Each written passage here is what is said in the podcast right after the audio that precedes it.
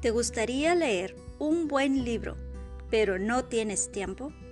¿Te gustaría aprender más y crecer en tu vida personal? Hola, ¿qué tal? Te saluda tu hermana y amiga Laura Vargas. Aquí en Libros Café y más te ayudamos a leer para aprender, pero tú escoges creer para crecer. Escucha nuestro podcast donde estaremos subiendo nuevos episodios cada semana. Allí estaremos leyendo los mejores libros para toda la familia iglesia y ministerio. Visita nuestra página web donde encontrarás todos los audios www.libroscafeymas.org y síguenos en nuestras redes sociales. No faltes.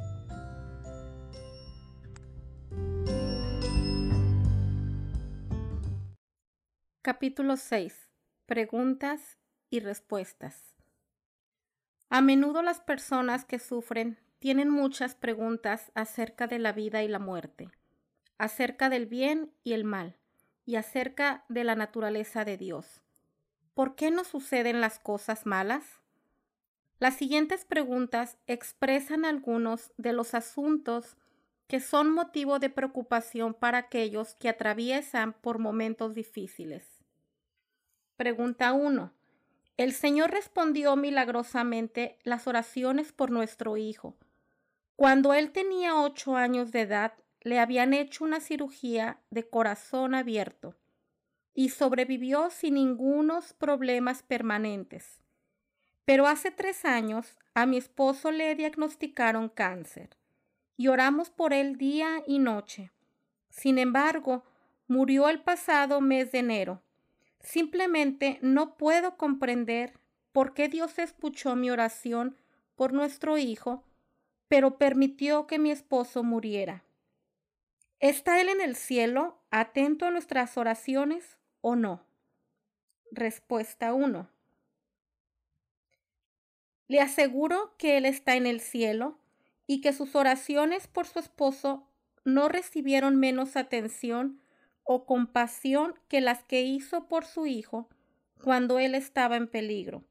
La experiencia que usted ha tenido es evidencia de la soberanía de Dios, como hemos dicho, Él siempre será quien decidirá qué es lo mejor para los que le sirven. Uno de los ejemplos más dramáticos de la soberanía de Dios ocurrió en las vidas de mis buenos amigos Boan y Joan Leder. Cuando Boan solo tenía un año de edad, sus padres notaron que se le formaban moretones muy malos cada vez que se golpeaba con algún mueble o se caía en su cuna. Lo llevaron al doctor, quien diagnosticó que Bond tenía hemofilia, la enfermedad hereditaria que causa excesiva fluidez de la sangre. Su sangre carecía de la sustancia necesaria para poder coagularse, lo cual ponía en peligro su vida cada vez que sufría la herida más insignificante. En esos días había muy poco tratamiento para la hemofilia y no se esperaba que Bond viviera después de la infancia. En realidad sobrevivió debido a la oración y a que cuando llegó al final de la adolescencia le habían hecho un total de transfusiones de sangre de casi 188 litros. Durante los años de su adolescencia, cuando repetidas veces la vida de Bond estuvo pendiente de un hilo, había un joven junto a él. Su nombre era Joan y era su novia de la infancia. Joan comprendió muy bien que el futuro de Bon era incierto, pero lo amaba profundamente. Los dos decidieron que la hemofilia no iba a determinar el curso de sus vidas y se casaron cuando él tenía 22 años de edad y ella 19. Una nueva crisis ocurrió varios años más tarde. Cuando Joan estaba embarazada para tener a su segundo hijo, ella se enfermó gravemente y le diagnosticaron la enfermedad de Hodgkin, un tipo de cáncer que ataca las glándulas linfáticas y que en esos días solía ser fatal. Aunque los doctores habían desarrollado un programa de tratamiento, el embarazo de Joan impedía que se aplicaran a ella. Por supuesto, ella y Bon podían haber abortado al bebé, pero en vez de eso escogieron ponerse en las manos del Señor. Comenzaron a pedirle a Dios que hiciera un milagro y muy pronto recibieron varias semanas después de que le diagnosticaron la enfermedad. El hospital repitió las pruebas de laboratorio y clínicas. Los doctores llegaron a la conclusión de que no había ninguna señal de que Joan tuviera la enfermedad de Hodgkin. Desde ese día hasta hoy, ella ha estado libre de cáncer. Ahora bien, preste atención a lo que ocurrió en este caso. Como hemos visto, Bon nació padeciendo de una enfermedad dolorosa y debilitante, acerca de la cual su padre, que es ministro, y su madre han orado continuamente. Repetidas veces ellos le han pedido a Dios que sane a su hijo, cuando Bon creció, empezó a orar por sí mismo. Entonces Joan fue hecha parte de su vida y se unió en él en oración. A pesar de las peticiones de ellos y de muchas otras personas, el Señor decidió no sanar a Bon de su hemofilia. A la edad de 56 años, aún está afligido por este trastorno y diariamente padece de inmovilidad de sus coyunturas y otras dificultades físicas relacionadas con su enfermedad. Todos los días, durante muchos años, Bon ha tomado medicinas para poder hacerle frente al dolor. Sin embargo, su espíritu invencible ha sido un testimonio para mí y para muchas otras personas a través de los años. ¿Por qué el Señor no ha querido sanar a este buen hombre? No lo sé. Algunos podrían decir que todos los que han estado orando por él han tenido falta de fe, excepto que la realidad es que Joan fue sanada en respuesta a las oraciones de los mismos creyentes. Las mismas personas que le pidieron al Señor que interviniera en su vida son las mismas que han estado orando por Bon. En un caso, la respuesta fue sí y en el otro fue no. La vida sigue adelante.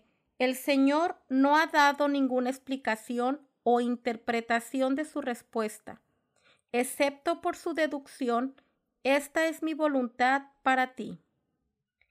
En estas y en innumerable cantidad de circunstancias que ocurren en las vidas de los seres humanos, solo podemos llegar a una conclusión.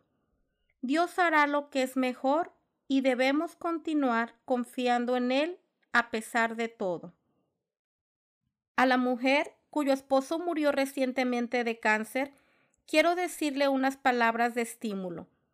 Nuestro Padre no está inconsciente de sus circunstancias, aunque parezca arremolinarse fuera de control. Él está presente en todo. Agárrese de su fe en medio de las preguntas sin respuestas. Algún día sus propósitos serán conocidos y usted tendrá toda una eternidad para hablar con él de ello. Mientras tanto, le pido al Señor que le ayude a hacerle frente a esta trágica pérdida, o quizá debo llamarle separación temporal de su compañero y amigo. Pregunta 2. Sé que Dios puede hacer milagros y aún resucitar a los muertos. Sin embargo, tengo que admitir que me resulta difícil depender de Él cuando estoy atravesando por momentos sombríos. ¿Muestra esto que me falta la fe? Respuesta 2. La mayoría de nosotros luchamos tratando de no afanarnos por nada. Ve a Filipenses 4:6. Cuando nos sentimos inquietos o asustados por los acontecimientos en nuestras vidas, sin embargo, podemos aprender a permitirle a Dios ser Dios y aceptar su dirección y sus decisiones. Pero para responder directamente a su pregunta, quiero decirle que yo creo que es posible que usted esté confundiendo los conceptos de la fe y la confianza. Existe un ejemplo muy antiguo que nos hace ver muy claramente estas dos ideas. Es el siguiente. Imagínese que usted está cerca de las hermosas y peligrosas cataratas del Niágara entre la frontera de Canadá y el estado de Nueva York, y que cuando los equilibristas de un circo han colocado una cuerda de un extremo al otro de las cataratas con la intención de empujar sobre ella una carretilla para cruzar al otro lado. Si pierde el equilibrio, con toda seguridad terminará ahogándose o quedará aplastado en las aguas que están abajo. Justamente antes de subirse a la cuerda, el hombre se da vuelta y le dice a usted, ¿piensas que puedo realizar esta hazaña? Usted le contesta que su fama lo ha precedido y cree completamente en que tiene la habilidad para caminar sobre la cuerda.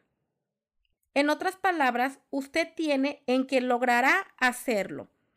Pero entonces se le dice, si de veras cree que puedo hacerlo, ¿por qué no sube usted en la carretilla para que cruce al otro lado conmigo? Aceptar esa invitación sería un ejemplo de una confianza extraordinaria.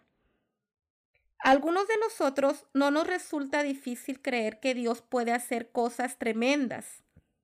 Después de todo, Él creó todo el universo de la nada y tiene poder para hacer todo lo que Él quiera. Tener fe en Él puede ser algo bastante sencillo. Sin embargo, Mostrar confianza en Él lleva nuestra relación con Él más lejos. Trae consigo un elemento de riesgo. Exige de nosotros que dependamos de Él confiando en que cumplirá sus promesas aun cuando no se haya dado ninguna prueba de ello. Es continuar creyendo cuando la evidencia señala en la dirección opuesta. Sí, es meternos dentro de la carretilla y hacer el peligroso viaje de un lado a otro de las cataratas. Estoy convencido de que la fe durante los momentos de crisis es insuficiente, a menos que también estemos dispuestos a confiar nuestras vidas a su cuidado. Esa es una reacción aprendida y para algunas personas es más difícil de aprender que para otras por causa de su temperamento. Pregunta 3. A veces me siento tan cerca del Señor que estoy consciente de su aprobación sobre mi vida, pero en otras ocasiones me parece que Él está a un millón de kilómetros de mí. ¿Cómo puedo lograr tener una estabilidad en mi vida espiritual cuando su bendición y su presencia son tan inconstantes? Respuesta 3. Su presencia no es inconstante. Es la percepción que usted tiene de él la que varía. Si su vida espiritual depende de los puntos altos o bajos de sus emociones, su confianza como creyente se bamboleará de un lado para otro como un barco en un mar tempestuoso. Muchas cosas son tan poco confiables en esta vida como la manera en que nos sentimos de un día para otro. Por eso nuestra fe debe tener un fundamento en una entrega firme de la voluntad en su vida de oración y en un cuidadoso estudio de la Biblia. Hay otro factor que es sumamente importante en cuanto a nuestra comprensión de cómo interviene Dios en los asuntos de los seres humanos. Tiene que ver el ritmo natural de nuestras vidas, es decir, la variación natural de las emociones y las circunstancias de positivas a negativas y luego nuevamente a positivas. Pocas veces tenemos aproximadamente más de dos semanas de tranquilidad antes que nos pase algo malo. El techo de la casa empieza a gotear, se nos rompe el auto, le da la varicela a los niños, algún negocio nos sale mal. Mark Twain dijo que la vida es solo un problema tras otro. Así son las cosas en este mundo imperfecto. Si es de algún consuelo para aquellos de ustedes, también han sido arrastrados de arriba abajo en la montaña rusa de las emociones, es evidente en la Biblia que Jesús experimentó estas fluctuaciones. Su ministerio comenzó oficialmente en el río Jordán, donde fue bautizado por Juan el Bautista. Ese debe haber sido el día más estimulante de sus 30 años en la tierra. En Mateo capítulo 3, versículo 16, 17, dice, Y Jesús, después que fue bautizado, subió luego del agua, y aquí los cielos le fueron abiertos, y vio el Espíritu de Dios que descendía como paloma y venía sobre él. Hubo una voz de los cielos que decía, Este es mi Hijo amado, en quien tengo complacencia. Qué increíble experiencia debe haber sido esa para el joven Mesías. No hay palabras para describir lo que significó por ser ordenado y bendecido por el Padre de esa manera. Pero note que el siguiente versículo dice, entonces Jesús fue llevado por el Espíritu al desierto para ser tentado por el diablo. Mateo capítulo 4 versículo 1. ¿No es interesante que Jesús fue llevado directamente de la experiencia emocional más estimulante de su vida a una de las pruebas más terribles de todas las que habría de tener, una batalla de 40 días con Satanás. Observe también que él no fue al desierto por casualidad, tampoco fue su idea ir fue llevado por el Espíritu para ser tentado por el diablo. La agitación de la vida de Jesús solo estaba comenzando. En cierto sentido, todo su ministerio estuvo caracterizado por la fluctuación. Después de su difícil periodo en el desierto, comenzó a recibir adulación de las multitudes a medida que se divulgaba la noticia de que era un profeta que estaba en medio de ellos.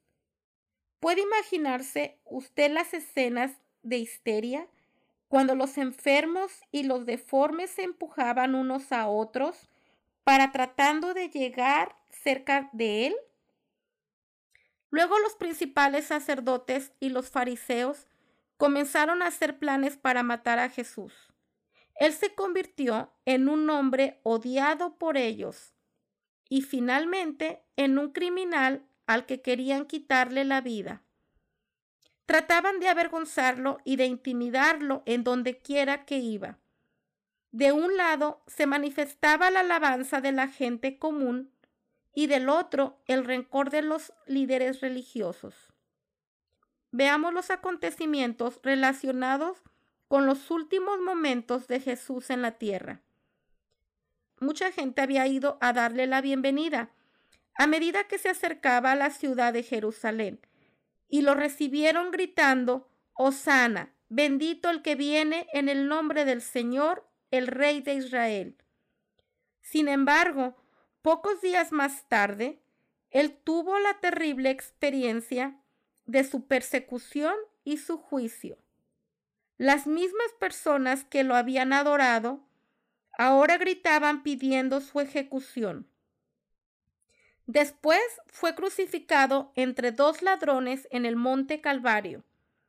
Tres días después, ese funesto día en la historia de la humanidad fue seguido de las noticias más maravillosas de todas las que han sido dadas a los seres humanos. Muy pronto, 120 discípulos recibieron el bautismo del Espíritu Santo en el Pentecostés y nació la iglesia. Ese acontecimiento fue seguido por una increíble persecución de los creyentes y el martirio de muchos de ellos. Un día había buenas noticias y malas noticias al siguiente. Jacobo fue asesinado, pero Pedro fue rescatado. Los primeros cristianos experimentaron momentos de gozo y momentos de tristeza mientras trabajaban arduamente en el establecimiento de la iglesia. Lo que he tratado de demostrar por medio de las vicitudes del ministerio de Jesús es que no existe la estabilidad o la previsibilidad en este mundo imperfecto. Y es así también para usted y para mí. Debemos esperar que nos ocurra lo que no esperamos, lo que no podemos ver, lo que nos irrite. Un día podríamos estar muy por encima de los conflictos y al siguiente pudiéramos estar arrastrándonos por los suelos. Así que, ¿de dónde proviene la estabilidad en un mundo como este, en el que todo está patas arriba? Solo podemos encontrarla afianzando nuestra fe en el Señor, quien es inmutable y eterno, cuyas promesas nunca fallan y su amor es igual para todos. Nuestro gozo y nuestra esperanza puede ser tan estables como la salida del sol, aunque los acontecimientos alrededor nuestro estén yendo de maravillosos a trágicos. Esto es lo que la Biblia nos enseña, y la paz de Dios siempre está en la disposición de todos los que la escogen tener. Pregunta 4. A menudo he escuchado decir que Dios no nos abandonará cuando estamos experimentando pruebas dolorosas. Pero no sé qué es realmente lo que eso quiere decir. Usted nos ha demostrado que Él nos deja atravesar por momentos difíciles. ¿Qué podemos esperar de Él cuando nos encontramos en circunstancias llenas de tensión? Respuesta 4. Posiblemente me faltan las palabras necesarias para describir lo que les ocurre a los fieles en los momentos de crisis personal. Es casi indescriptible. Permítame decir simplemente que con frecuencia en medio del caos el creyente fiel tiene un conocimiento íntimo de que Dios está presente y que aún Él tiene control de la situación. Millones de personas han dicho que estaban conscientes de la presencia persistente del Señor cuando sus vidas estaban sistemáticamente deshaciéndose. En otras ocasiones, Él nos permite ver evidencias de su amor en los momentos críticos. Me acuerdo nuevamente de ese trágico día de 1987 cuando mis cuatro amigos murieron en el accidente de un avión privado. Habíamos estado juntos la noche anterior y yo había orado por la seguridad de ellos en el viaje de regreso a su hogar.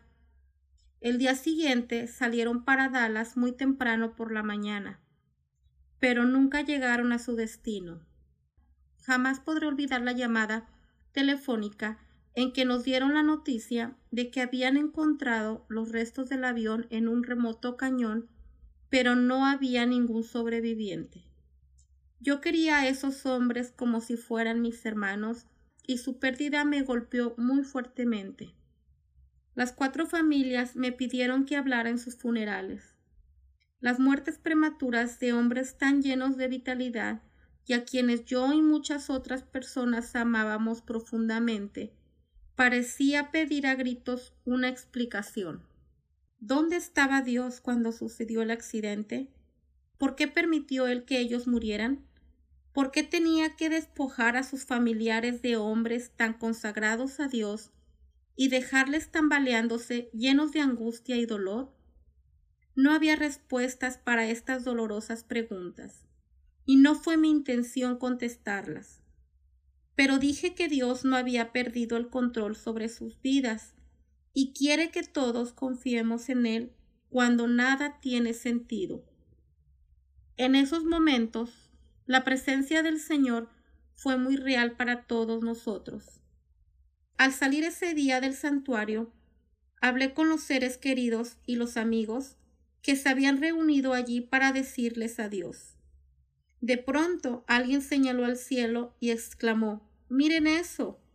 Suspendido directamente sobre la torre de la iglesia estaba un arco iris que tenía forma de una sonrisa. Ese día no había llovido y solo había unas pocas nubes. Sin embargo, este hermoso y pequeño arco iris apareció solo sobre la iglesia. Después nos enteramos que había estado flotando por allí durante la mayor parte del servicio funeral. Fue como si Dios estuviera diciendo a las viudas y a sus hijos angustiados, tengan paz. Ellos están conmigo y todo anda bien. Sé que ustedes no comprenden, pero quiero que confíen en mí. Voy a cuidar de ustedes y este arco iris es una señal para que ustedes lo recuerden. Una de las personas que estaba allí de pie tuvo la idea de sacar una foto del arco iris. Cuando la foto fue revelada, vimos lo que nadie pudo notar en ese momento. Un pequeño avión privado acunado cerca del centro del arco iris.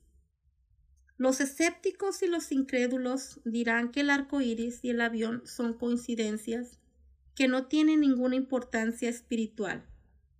Esas personas tienen derecho a su opinión. Pero para cada miembro de las cuatro familias angustiadas, y por supuesto para mí, el Señor utilizó este fenómeno para comunicarnos su paz. Él ha cumplido su promesa de cuidar de esas cuatro valerosas viudas y sus hijos. Hay otros ejemplos que necesito compartir. Sandra Loon y su familia sobrevivieron al huracán Andrés, en el sur de la Florida, al pasar toda la noche en un refugio. Entonces, el día siguiente, por la mañana, regresaron a su hogar para encontrar que todo había sido destruido, con la excepción de algunas de las paredes interiores.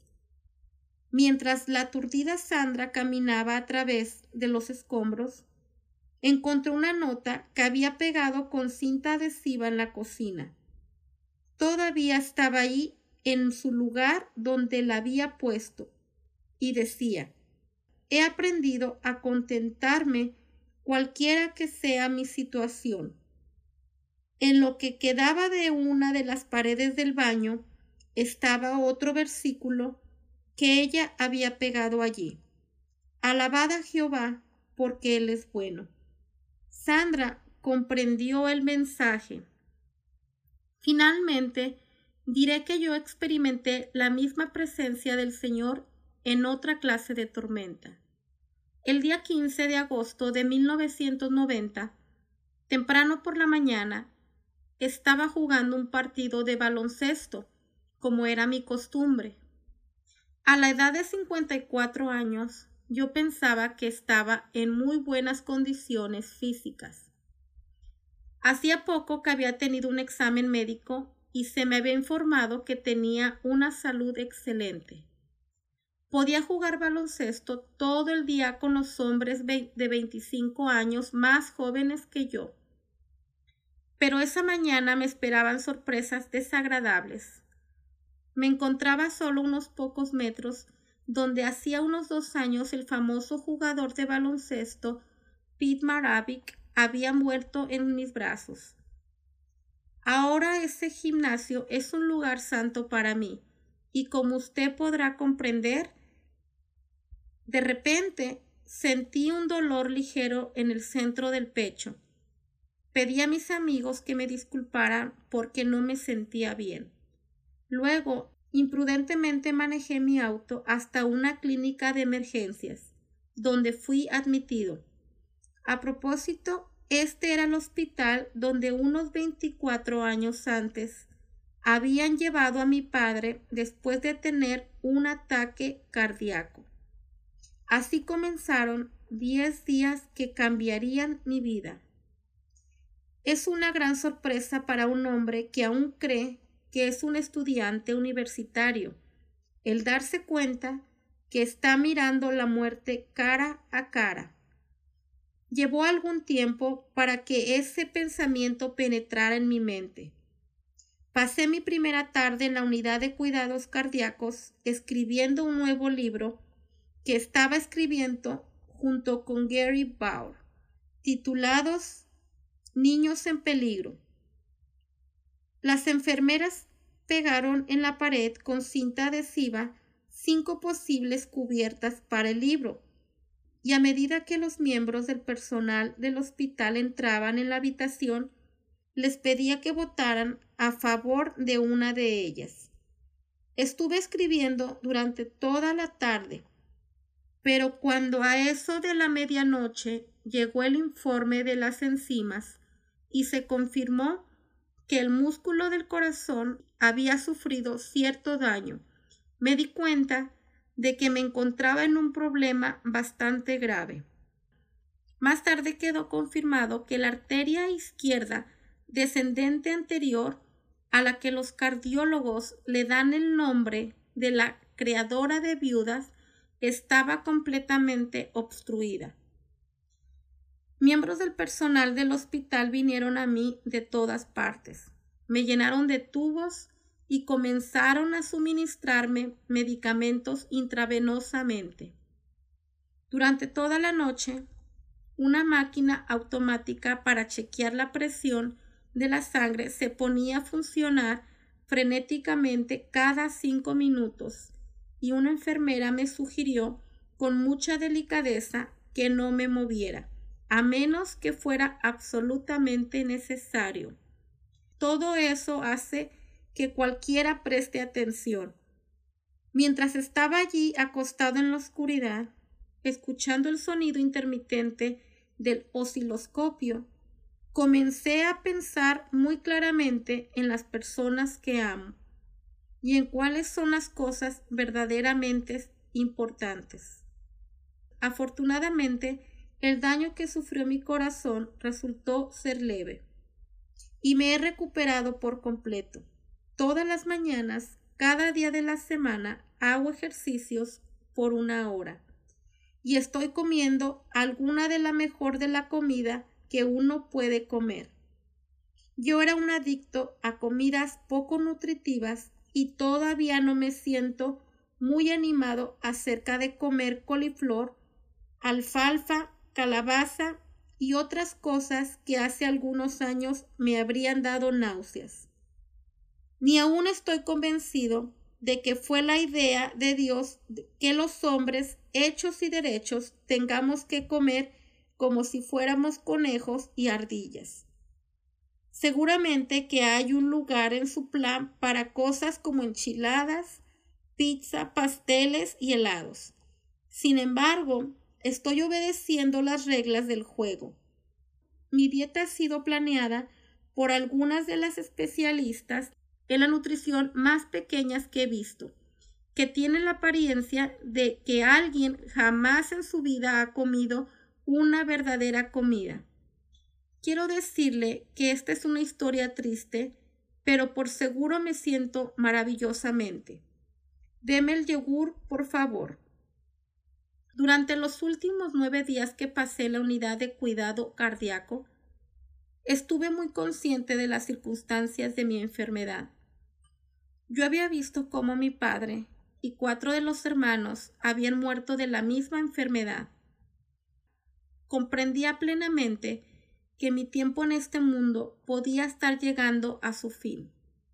Sin embargo, sentía la clase de paz inexplicable que describí anteriormente. Había miles de personas que estaban orando por mí en todo el país y parecía estar sumergido en la presencia del Señor. Había llevado mi vida de tal manera que estaba preparado para ese momento y sabía que mis pecados habían sido perdonados. Ese es un conocimiento de gran valor cuando todo está en peligro. No obstante, hubo un breve periodo en el que mi confianza comenzó a derrumbarse. El día antes que el doctor me diera de alta, me hicieron una angiografía para determinar la condición de mi sistema arterial y la extensión del daño sufrido por el corazón. El primer informe de ese examen fue mucho más alarmante de lo que más tarde se confirmó que debía de ser. Y los inquietantes resultados no pasaron inadvertidos para mí. Noté la preocupación en los rostros de los técnicos. Vi a una joven doctora japonesa leer el informe y luego la escuché murmurar, Oh, eso no está bien. Para mí fue como si hubiera dicho, eso va a causarle la muerte a usted. Me llevaron de regreso a mi habitación y me dejaron allí, donde me puse a pensar en qué sería lo que me estaba ocurriendo. Por primera vez durante esa larga y terrible experiencia, me llené de ansiedad. La medicina moderna puede aterrorizar a las mismas personas que trata de ayudar.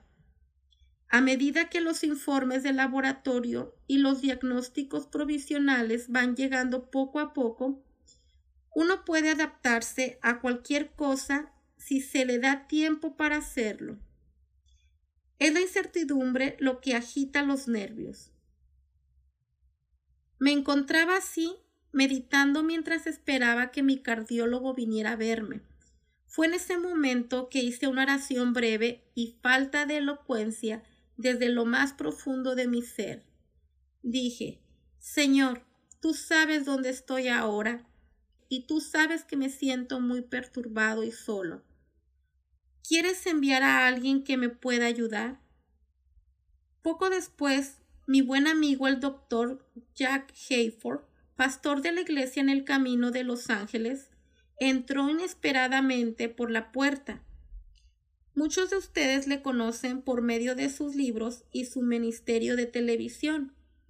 Nos saludamos afectuosamente y luego le dije, Jack, tu iglesia está en el otro lado de la ciudad. ¿Por qué te tomaste el tiempo para venir a verme hoy? Nunca olvidaré su respuesta. Me dijo, porque el Señor me dijo que te sentías solo. Esa es la clase de Dios al que nosotros servimos. Amorosamente envió a ese buen hombre a visitarme antes que yo pidiera su ayuda. Ahora bien, es verdad que no siempre el Señor resuelve nuestros problemas instantáneamente y que a veces nos permite andar en valle de sombra de muerte. Finalmente, todos haremos ese viaje. Pero Él está con nosotros aún en los momentos más sombríos de nuestras vidas y jamás podremos escapar de su infinito amor. Su amor me cubrió totalmente durante mi hospitalización, incluso en los momentos más tenebrosos. Los versículos 23 al 26 del Salmo 73 significaron tanto para mí durante mi convalecencia. Creo que usted comprenderá por qué dicen así. Con todo yo siempre estuve contigo. Me tomaste de la mano derecha, me has guiado según tu consejo, y después me recibirás en gloria. ¿A quién tengo yo en los cielos sino a ti? Y fuera de ti nada deseo en la tierra.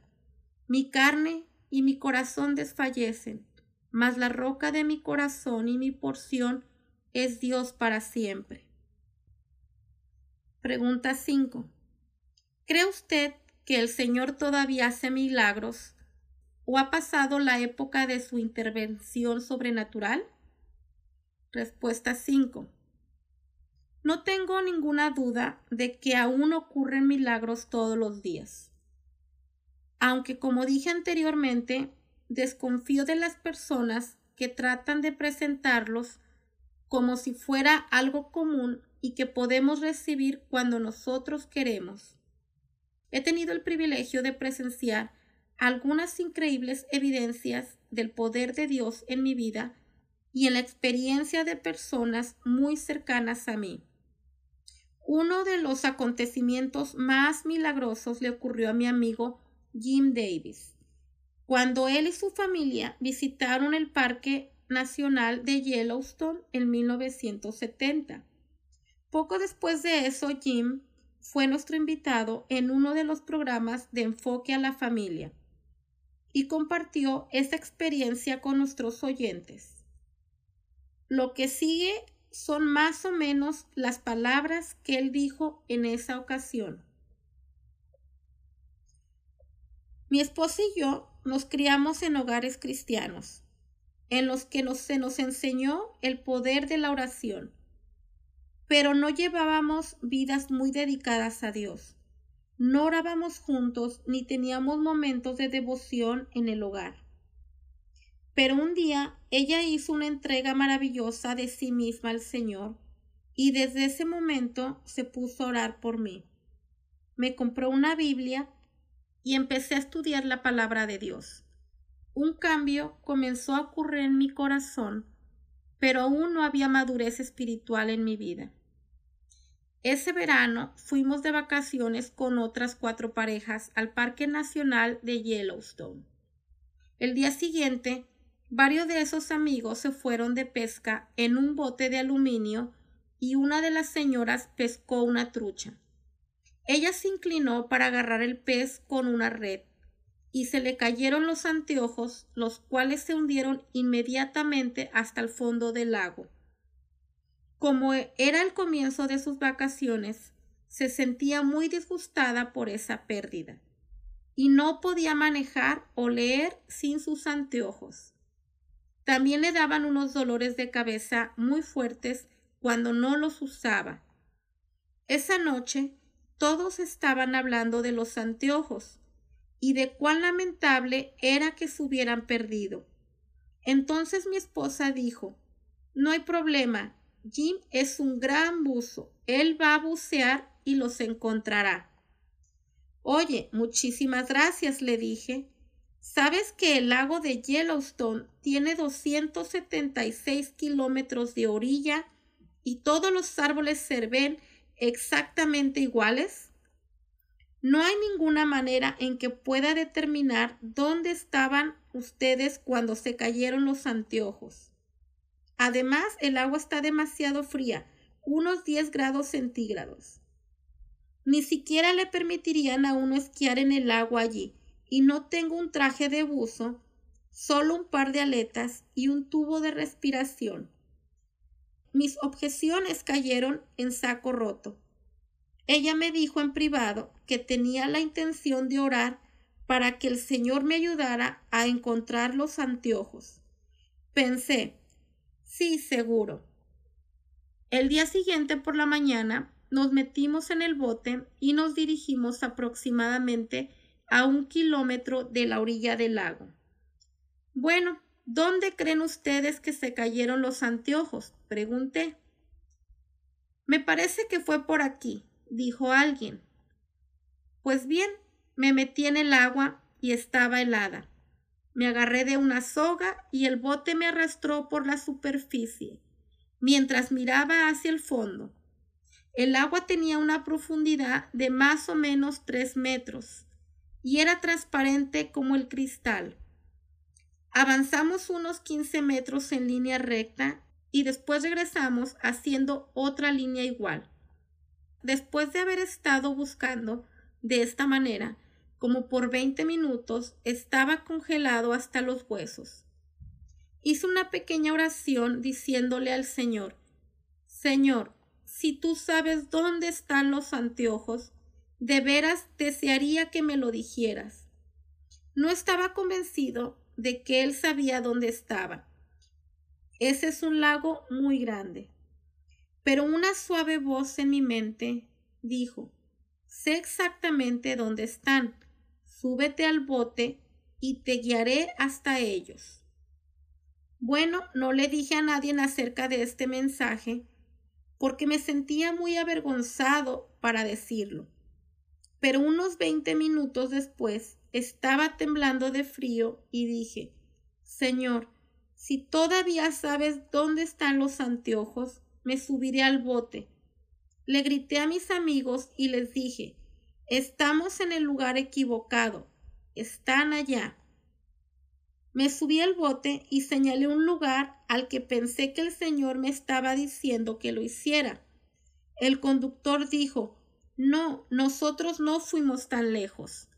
Pero seguimos yendo y dije, para aquí mismo, este es el lugar. Me tiré de nuevo al agua y miré hacia abajo. Estábamos justamente encima de donde estaban los anteojos. Me sumergí hasta el fondo y subí de nuevo trayendo el premio. Esa fue una de las más claras respuestas a la oración que he recibido en mi vida y me avivó espiritualmente. También fue un testimonio increíble para mi esposa y para todos mis amigos, y jamás olvidaré esos brillantes anteojos en el fondo del lago del parque de Yellowstone. A pesar de lo sorprendente que es esta historia, puedo asegurar su autenticidad según la relató Jim. Existen muchos testigos que recuerdan ese día extraordinario en el lago de Yellowstone. Lo que no sé por qué el Señor escogió revelarse de esa manera o por qué no lo hace más frecuente. Desde luego, Él tiene planes y propósitos que nosotros no conocemos. No puedo dejar de relatar otro incidente que es uno de los ejemplos más interesantes de la intervención de Dios que he escuchado en mi vida. Ocurrió en 1945, poco antes de que acabara la Segunda Guerra Mundial. Un joven pastor asistente llamado Cliff y su novia Billy estaban deseosos de casarse. Aunque tenían muy poco dinero, se las arreglaron para reunir poco a poco suficiente dinero para tener una boda sencilla y dos pasajes para ir a una ciudad donde le habían pedido a él que junto con su amigo dirigiera unas reuniones de avivamiento. Ellos pensaron que al combinar esa responsabilidad con su luna de miel podrían salir adelante hicieron planes para alojarse en un hotel de un centro turístico cercano. Después que bajaron del tren que les llevó hasta esa ciudad, tomaron un autobús que les condujo hasta el hotel, para encontrar solamente que los militares habían tomado posesión de este con el fin de usarlo como un centro de rehabilitación ya no estaba disponible para alojar a ningún huésped. Así que allí estaban, solos en una ciudad desconocida, con nada más que unos pocos dólares. Lo único que podían hacer era tratar de ser llevados por alguno de los vehículos que pasaban por una carretera cercana. Muy pronto se detuvo un auto junto a ellos y el chofer les preguntó a dónde querían ir. No sabemos, dijeron, y le explicaron la situación difícil en que se encontraban.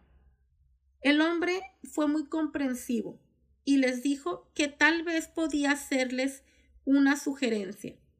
A unos pocos kilómetros más adelante se encontraba una tienda de comestibles que era propiedad de una señora a la cual él conocía.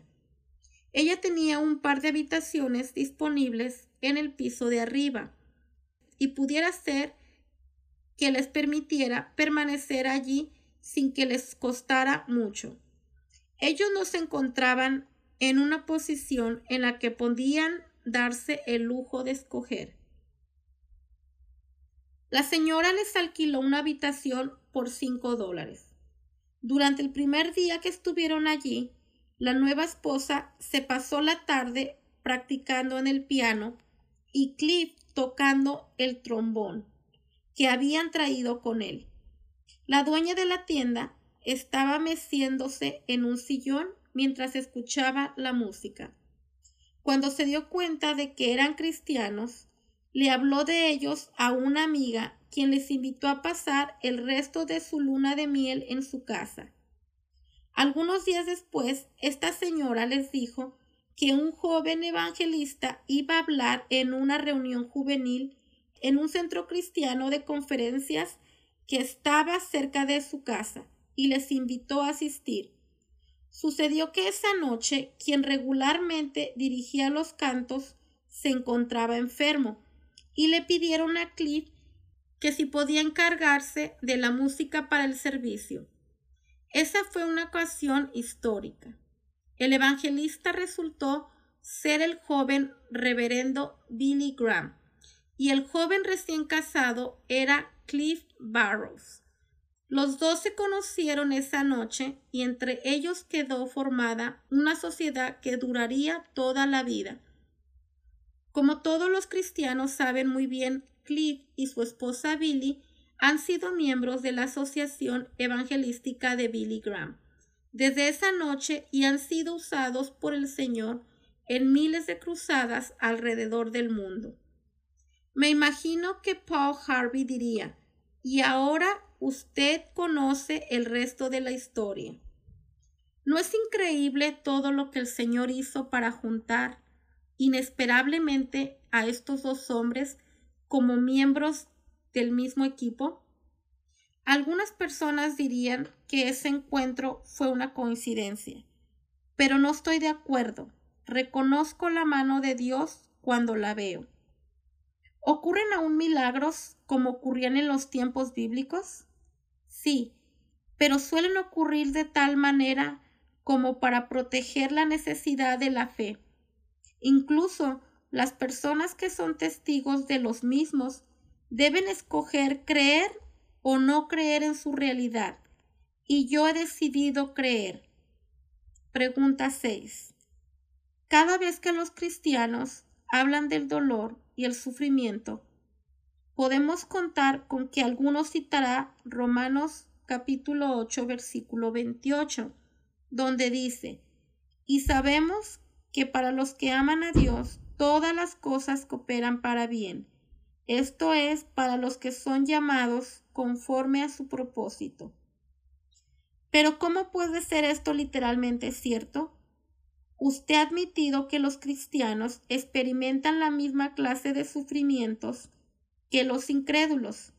Así que, ¿cómo podemos decir de alguna manera todas sus dificultades les ayudan a bien? Respuesta 6. En primer lugar, debemos notar que el apóstol Pablo no dijo que todas las cosas son buenas. Él no estaba pretendiendo que la muerte, las enfermedades y el dolor son cosas realmente positivas disfrazadas. Pero sí dijo que Dios ha prometido tomar estas aflicciones y producir algo bueno con ellas. Mientras que lo que me suceda esté dentro de la voluntad perfecta de mi Padre, no tengo ningún motivo para temer aunque me costara la vida. Uno de los artículos de nuestra declaración de fe es que podemos confiar en que Dios hará lo que es mejor para nosotros, aunque parezca contrario a nuestros deseos o a las actitudes que prevalecen hoy en día. Contestaré esta pregunta de una manera distinta. Las leyes de la física nos dicen que jamás se pierde la energía que existe en el universo. Sencillamente se transforma de un estado o condición a otro. Así ocurre con las experiencias de los seres humanos. Nada se pierde jamás totalmente. Dios usa cada acontecimiento para cumplir sus propósitos. Por ejemplo, en el primer capítulo mencioné que Jim Elliot y sus compañeros fueron matados con lanzas por los indios Guaranari en el Ecuador. Su sacrificio pareció ser una terrible tragedia y un completo desperdicio de vidas humanas. Sin embargo, en el plan de Dios había un propósito. En los años siguientes, cada uno de esos indios llegó a conocer a Jesucristo como su Salvador personal el Evangelio fue firmemente sembrado entre todos los miembros de su tribu.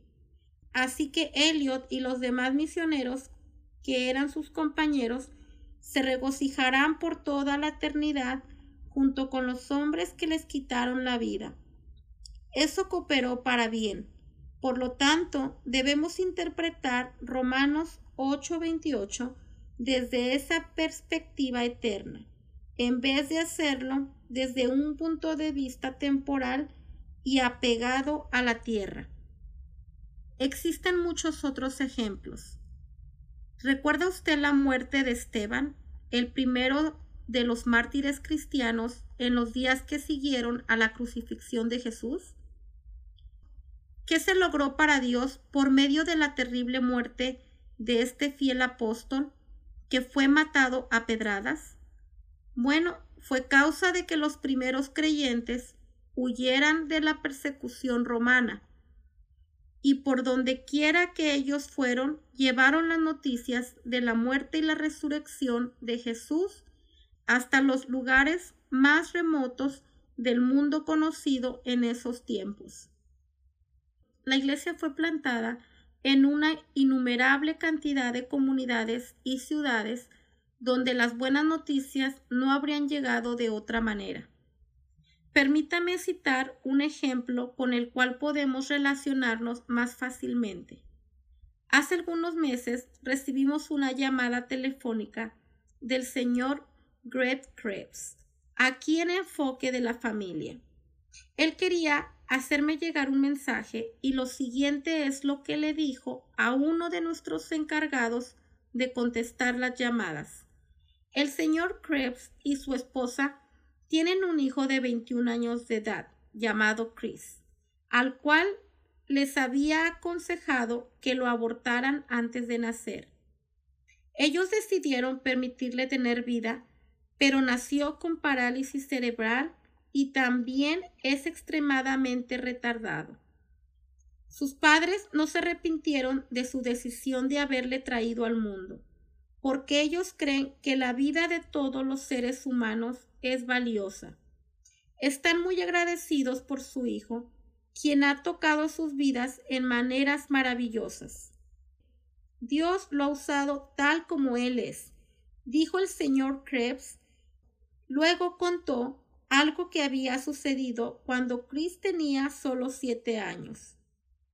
Dijo, durante ese tiempo mi esposa trabajaba en un hospital y un día que fui a buscarla, llevé a Chris conmigo. Como tardaba en salir, Chris y yo la esperamos en una de las salas familiares. Había otro hombre allí que no estaba bien vestido. En realidad, olía un poco mal, y fui al lugar de las enfermeras para preguntar cuánto más tardaría mi esposa, y cuando regresé vi a Chris sentado junto a aquel hombre quien estaba sollozando. Me puse a preguntarme qué le habría hecho Chris para hablarle ofendido y comencé a pedirle disculpas. Siento mucho que mi hijo le haya ofendido, le dije. El hombre respondió, ¿ofenderme? ¿Ofenderme? Su hijo es la única persona que me ha abrazado en los últimos veinte años. En ese momento me di cuenta de que Chris tenía un amor como el de Cristo hacia aquel hombre mayor que el mío. Gracias Señor y Señora Krebs por amar y valorar a su hijo a pesar de sus limitaciones. Estoy completamente de acuerdo en que no hay nadie inservible en el sistema de valores de Dios. Él nos ama a todos igualmente y Él usa todas las personas, incluso a las que están extremadamente retardadas, para cumplir alguna parte de su propósito. Él también usará el dolor que sintamos, aunque no siempre podamos entenderlo inmediatamente. Para repetir mi tesis, diré que cuando nos sometemos a la voluntad soberana de Dios, podemos decir con confianza que todas las cosas, sí, todas las cosas cooperan para bien, para los que son llamados conforme a sus propósitos.